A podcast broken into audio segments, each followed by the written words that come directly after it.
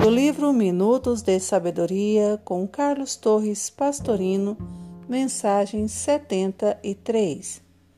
Deus nos guia sempre, dando-nos a orientação de nossa vida, mas precisamos ser receptivo para ouvir sua voz, sabendo-a interpretar através das circunstâncias que cercam nossa vida, levando-nos ao maior progresso espiritual de nosso ser.